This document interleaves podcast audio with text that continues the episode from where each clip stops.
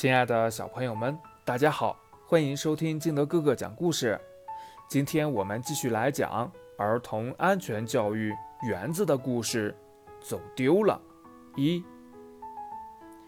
今天是周六，爸爸妈妈带园子去商场买恐龙玩偶。商场里人来人往，好热闹呀！玩具店在商场二楼，园子。跟着爸爸妈妈一起乘扶梯上楼，小心脚下，不要踩在两个阶梯的黄线交接处哦。爸爸提醒说。园子站上扶梯后，觉得扶梯升得好慢呀。他挣脱开爸爸妈妈的手，向上跑去。妈妈连忙拉住园子，告诉他不能在扶梯上跑动。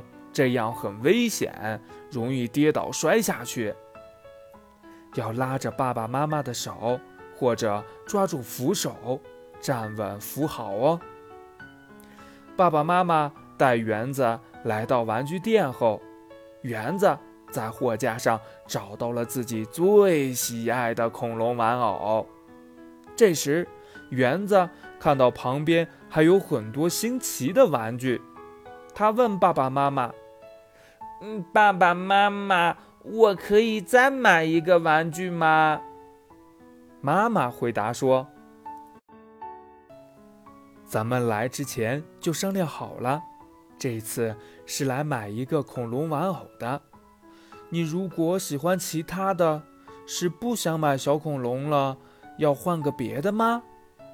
园子摇了摇头说：“嗯。”我还是最想要小恐龙。